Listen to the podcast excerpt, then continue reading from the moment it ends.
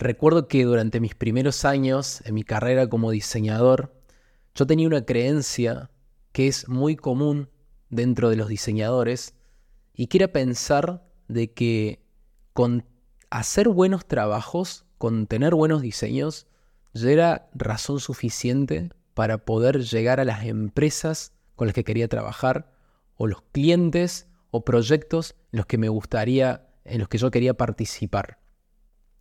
Y no fue hasta cuando, cuando fundé mi primer estudio de diseño en el que empecé a notar algo que me llamó mucho la atención y que era ver que otros estudios similares al nuestro, otras agencias, que tenían trabajos que desde mi punto de vista eran medianamente decentes, pero no llegaban ni siquiera al mismo nivel de trabajos que estábamos haciendo nosotros en términos de calidad, estaban recibiendo mejores clientes, estaban cerrando mejores contratos, estaban teniendo mayores, eh, más proyectos eh, y más caros.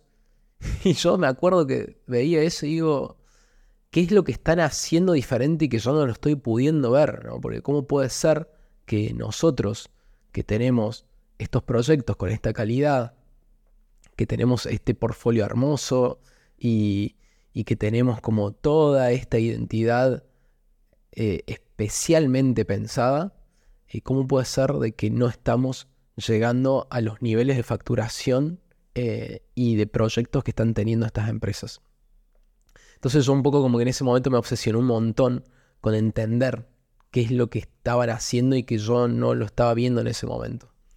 Y fue específicamente en, ese proceso en el que me di cuenta o conecté con una idea que fue extremadamente radical en mi carrera y que me ayudó a ver las cosas de una forma en la que hasta entonces no la había visto. Y que fue entender de que hacer un buen trabajo, o sea, tener buenos proyectos, era como el ticket de entrada al negocio. O sea, teniendo buenos proyectos, haciendo bien las cosas, era como el ticket de entrada para trabajar de esto. Pero que no era suficiente para diferenciarte de otras empresas con tener buenos trabajos. Había que hacer muchísimas cosas más. Y ahí fue donde entendí una de las principales cosas que como diseñadores y profesionales creativos no nos enseñan y no sabemos en consecuencia, que es saber venderse, que es dominar y manejar herramientas de ventas para poder llegar a las empresas con las que queremos trabajar, a los clientes y a proyectos con los que queremos involucrarnos. Así que en ese momento como que empecé a obsesionarme mucho con esto de aprender sobre ventas, como entender cuáles son aquellas habilidades o principios o fundamentos que me ayudarían a poder llegar a mejores oportunidades. Y ahí fue cuando llegué a un concepto que a mí me parece fantástico, que es el concepto de diseño de ofertas irresistibles. Básicamente, una oferta irresistible es aquella oferta de la cual la persona no necesita pensar, pensar mucho para decirte que sí, y por lo tanto no necesitamos estar pichando la idea o estar convenciendo a alguien para que ese cliente decida trabajar con nosotros. Y básicamente, eh, para lograr eh, esa, eh, esa oferta irresistible, necesitamos saber qué es lo que le motiva a la persona, cuáles son aquellas motivaciones intrínsecas, qué es lo que lo estimula, qué es aquello que le entusiasma y poder dárselo de una manera de que nos ayude a eliminar cualquier resistencia que pueda tener esa persona al momento de elegir trabajar con nosotros. Entonces, cuando hablamos de diseño de, ofertas irresistibles, es importante entender de que para lograr esto necesitamos identificar cuáles son las tres principales fricciones que separan al cliente de elegir nuestra oferta. Y en ese sentido existen tres elementos, ¿no? Como esas tres principales fricciones de las que te estoy hablando tienen que ver con estos tres elementos que a medida que los empieces a ejercitar, te va a ayudar a mejorar tu, pitch, a mejorar la manera en la que te acercás con clientes, la manera en la que te presentás y todo el sistema de ventas que vas a poder aplicar orientado a alcanzar mejores resultados. El primero de todos es el pricing, que para nosotros los diseñadores y, profesionales creativos en general es quizás como el primer contacto que tenemos con todo este universo que es el de las ventas, que es básicamente responder a la pregunta, ¿cuánto vale mi trabajo? ¿Qué, qué precio ponerle a aquello que hago? Y ahí es donde se desprenden como dos canales, ¿no? Por un lado, tenemos una opción que es ofrecer precios bajos, o sea, bajar el precio de nuestros servicios. Y por el otro lado, aumentar el precio de nuestros servicios al aumentar el valor percibido de aquello que hacemos.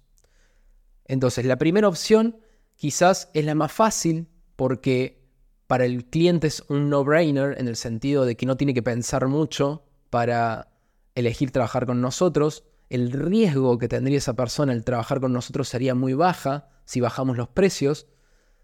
Y por el otro lado está en la, aquella en la que lo personal, a mí, eh, y agradezco que, que haya elegido ese camino, que es el aumentar el precio de nuestros servicios, ofrecer precios altos, pero aumentando la percepción del valor que la persona se lleva al trabajar con nosotros. ¿Y por qué en lo personal a mí me resultó la más conveniente? Porque eso me ayudó después de un tiempo, porque es, es necesario decir de que ese camino, el camino de, de, tener un pricing alto, se desarrolla en el tiempo. Hay diferentes acciones que podemos hacer para poder ofrecer un pricing alto, a diferencia de las cosas que tenemos que hacer si tenemos un pricing bajo, que básicamente son muy pocas. Eh, pero a la larga, el beneficio que eso le aportó a mi negocio, le aportó a mi salud mental, a mi vida en general, fue muchísimo mejor que si hubiese optado por el camino, el primer camino.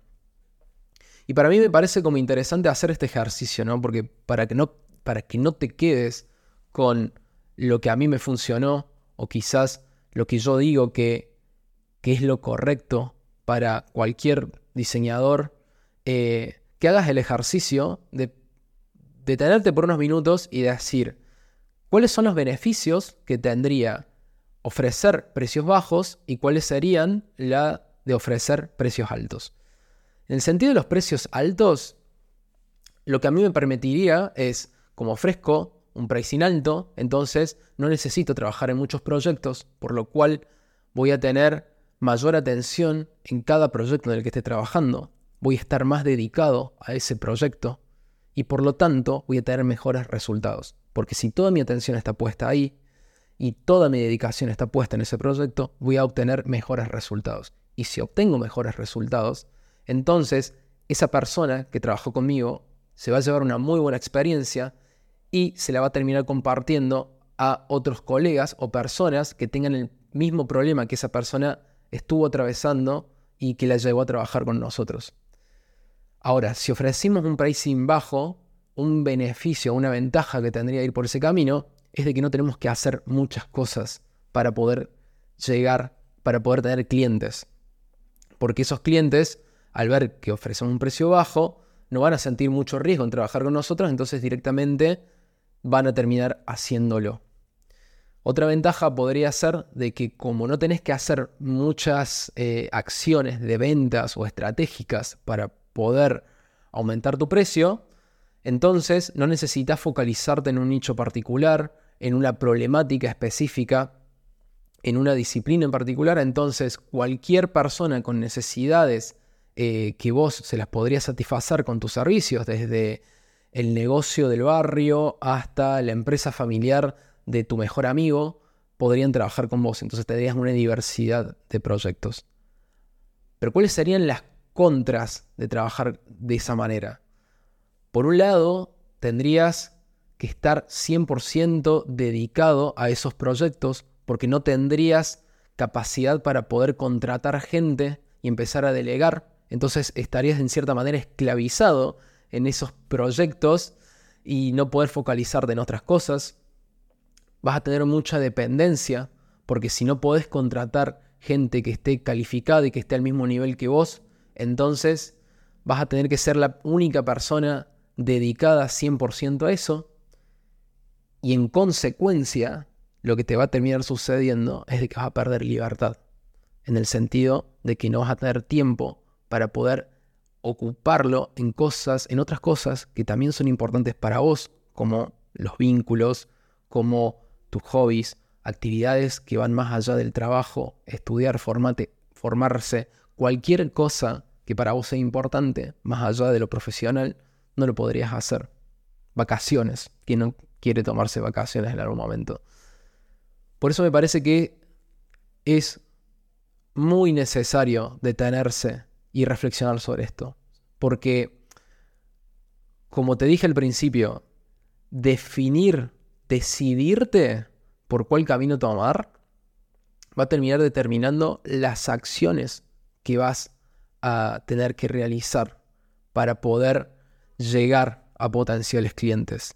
Y te garantizo que las acciones de una y de la otra son completamente diferentes.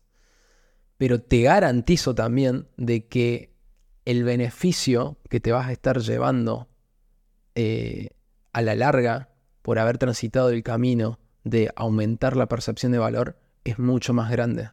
Eh, te va a dar mucho más libertad. Y sobre todo te va a ayudar a construir un negocio que sea más saludable, que sea más consciente de que te permita trabajar con los proyectos que te, gustarían trabajar, proyectos desafiantes con características específicas, que haciendo todo lo contrario y bajando el precio y en consecuencia el valor de tu trabajo.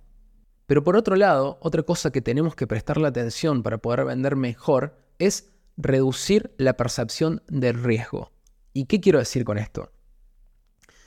Con riesgo me refiero a todo aquello que consciente o inconscientemente tiene la persona en su cabeza al momento de entablar una conversación con vos por primera vez.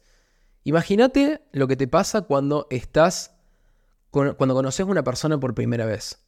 ¿sí? Y sobre todo cuando esa persona es alguien con la que vas a trabajar o que la vas a contratar por algo. Se te empiezan a, a venir un montón de cosas en la cabeza que tienen que ver con si esta persona estará calificada para resolver mi problema y ayudarme a alcanzar el objetivo. Si esta persona, todo aquello que dice es cierto, entonces nuestra tarea, nuestro objetivo es tratar de reducir al máximo esa percepción del riesgo que la persona tiene al entablar una conversación con un desconocido por primera vez. Y para eso hay diferentes acciones que puedes comenzar a hacer para ayudar a la persona a sentir más confianza y tranquilidad al momento de trabajar con vos. Por un lado está aquello que siempre digo, que tiene que ver con la importancia de mostrar tus trabajos previos, de poder transmitir tu experiencia previa, de manera que la persona pueda identificar que vos ya, ya pasaste por el problema que esa persona está transitando y que ya ayudaste a otras personas a alcanzar el objetivo que ese cliente está queriendo alcanzar. Lo más importante de todo esto eh, y que está muy relacionado con los casos de estudio, es que al desarrollar los casos de estudio también estás transmitiendo expertise. Y sobre todo, si sos capaz de sumarle a un caso de estudio el testimonio de ese cliente, de esa persona, sobre cuál fue la experiencia trabajando con vos, entonces ahí estás aumentando muchísimo más esa percepción de confianza y la manera en la que la persona, este cliente, te percibe como el candidato indicado para resolver su problema.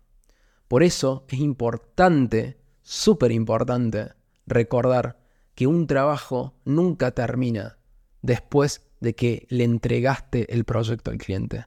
Ese es el punto de partida. Después hay un montón de acciones que puedes realizar con ese cliente y una de ellas es pedirle un testimonio es exactamente la misma mecánica psicológica que sucede cuando vos estás buscando un restaurante o un lugar para un lugar específico y lo buscas en Google y lo primero que haces es ver las opiniones, ver qué experiencia tuvo esa persona con un producto, con un restaurante, con un bar, con un local. Por eso son tan importantes los testimonios. Y si eso lo podés apalancar a tus casos de estudio, muchísimo mejor. Pero hay una tercera cosa que podrías comenzar a hacer también para aumentar la confianza percibida del cliente hacia vos. Y que tiene que ver con todas aquellas acciones que podés realizar para empezar a posicionarte como un experto en el tema. Que tiene que ver con empezar a participar en comunidades, ir a eventos, dar charlas, empezar a compartir contenido en redes sociales relacionadas al tema, a los servicios que vos ofreces. Todas esas acciones que vas realizando terminan ayudando a que la persona venga mejor predispuesta, a que ya sienta, a pesar de que todavía no entabló una conversación con vos, a que sienta de que ya te conoce. Por eso es tan importante salir de la cueva, salir de la caja, de la zona de confort de nuestro trabajo, de nuestro día a día, y empezar a exponerse, empezar a compartir lo que sabemos, compartir tus ideas, tus experiencias, empezar a construir vínculos con otros colegas, no esperar hasta el momento en que necesitamos un trabajo o que necesitamos un cliente para salir a pedir ayuda. Porque cuando eso suceda, si no hiciste todo lo anterior, para el resto de la gente que podría ayudarte sos una persona desconocida. Entonces, ¿qué mejor que anticiparse a todo eso? Empezar a construir, a cultivar vínculos profesionales valiosos para tu carrera y empezar también a compartir desinteresadamente experiencia, ideas, contenido a las comunidades y al resto de las personas que podrían aprovechar todo eso que sabes y sobre todo empezar a conocerte mejor. Y finalmente, la tercera fricción que tenés que tener en cuenta para diseñar una oferta irresistible es identificar cuál es el dolor que tiene esa persona y reducirlo aumentando la percepción de ganancia. ¿Qué quiero decir con esto? Si vos sos capaz de identificar correctamente qué es, aquello que le molesta genuinamente a la persona, de por no alcanzar ese objetivo, por no estar en tal posición o en tal lugar que le gustaría estar, eh, y sos capaz de comunicarlo a través de todo aquello que la persona va a ganar si trabaja con vos, entonces ya ahí estás contribuyendo a de que esa persona transforme, transmute ese sentimiento negativo que tiene eh, alrededor de su dolor y lo transforme en un entusiasmo, en, en un estímulo y que se sienta entusiasmado de trabajar con vos y que pueda haber un futuro muchísimo mejor que el que hoy tiene con este dolor que está transitando. Y para eso podés construir o o transmitir en realidad diferentes aspectos de, de lo que te hacen a vos como profesional y que para el potencial cliente son muy valiosas. Como por ejemplo la dedicación que le pones a los proyectos. Lo que hablábamos antes de la atención que le dedicas a cada proyecto en el que trabajas. El hecho de que ya tenés experiencia trabajando en esto, eh, de que sos una persona comprometida. Y todo eso le va a ayudar a la persona a construir la imagen de que si trabaja con vos no va a necesitar a alguien o no va a tener que estar atrás tuyo diciéndote qué hacer o cómo hacerlo, porque ya sabes la mecánica, ya conoces los procesos, tenés las herramientas para ocuparte por tu cuenta. No tiene que estar preocupada por aquello que, que no sabe eh, o que no, no conoce por falta de experiencia y conocimiento, porque vos ya lo tenés a todo ese conocimiento. Y finalmente, todo esto le va a ayudar a la persona a tener algo que es muy importante, que es la paz mental. Porque si vos ayudas a la persona a que conecte con la emoción que es tener paz mental y no tener que preocuparse por algo que es muy importante para ella, pero que vos te vas a estar dedicando, te vas a estar ocupando de eso para resolverlo, todo eso contribuye a que la persona transforme todo ese dolor en entusiasmo. Y esa me parece que es una de las emociones más poderosas que podemos, eh, que podemos transmitir y contribuir a que la persona conecte en un proceso de venta. Y que es algo que yo veo que muy pocas personas lo terminan haciendo, no solo en un proceso de venta, sino también en una entrevista de trabajo con un recruiter o con un potencial miembro del equipo. Prestarle mucha atención a todas aquellas cualidades que tenemos y que pueden ayudar a la persona a que se relaje, a que eh, tenga paz mental y que pueda tener libertad, para que pueda tener más tiempo para ocuparlo en otras cosas que también son importantes para ella. Entonces, para ir concluyendo, cuando hablamos del diseño de una oferta irresistible, básicamente me refiero a reducir la percepción del riesgo que la persona puede tener al, al verte por primera vez y hacerlo aumentando la percepción de ganancia, la percepción de éxito. Todas aquellas cosas que podemos hacer antes y durante la entrevista, la, conversación de ventas, contribuye a aumentar esa percepción de ganancia, a que vea la persona al momento de trabajar con nosotros que somos la persona indicada. Y si somos la persona indicada y nos comunicamos como tal, y sobre todo le ponemos foco a, a desarrollar esta conciencia de aumentar el precio de nuestros servicios, al aumentar el valor que la persona se lleva por trabajar con nosotros, eso también contribuye a atraer clientes que están dispuestos a pagar por nuestros servicios, porque el problema que tiene es tan importante que necesitan a alguien con tus capacidades, con tus cualidades, para poder resolverlo.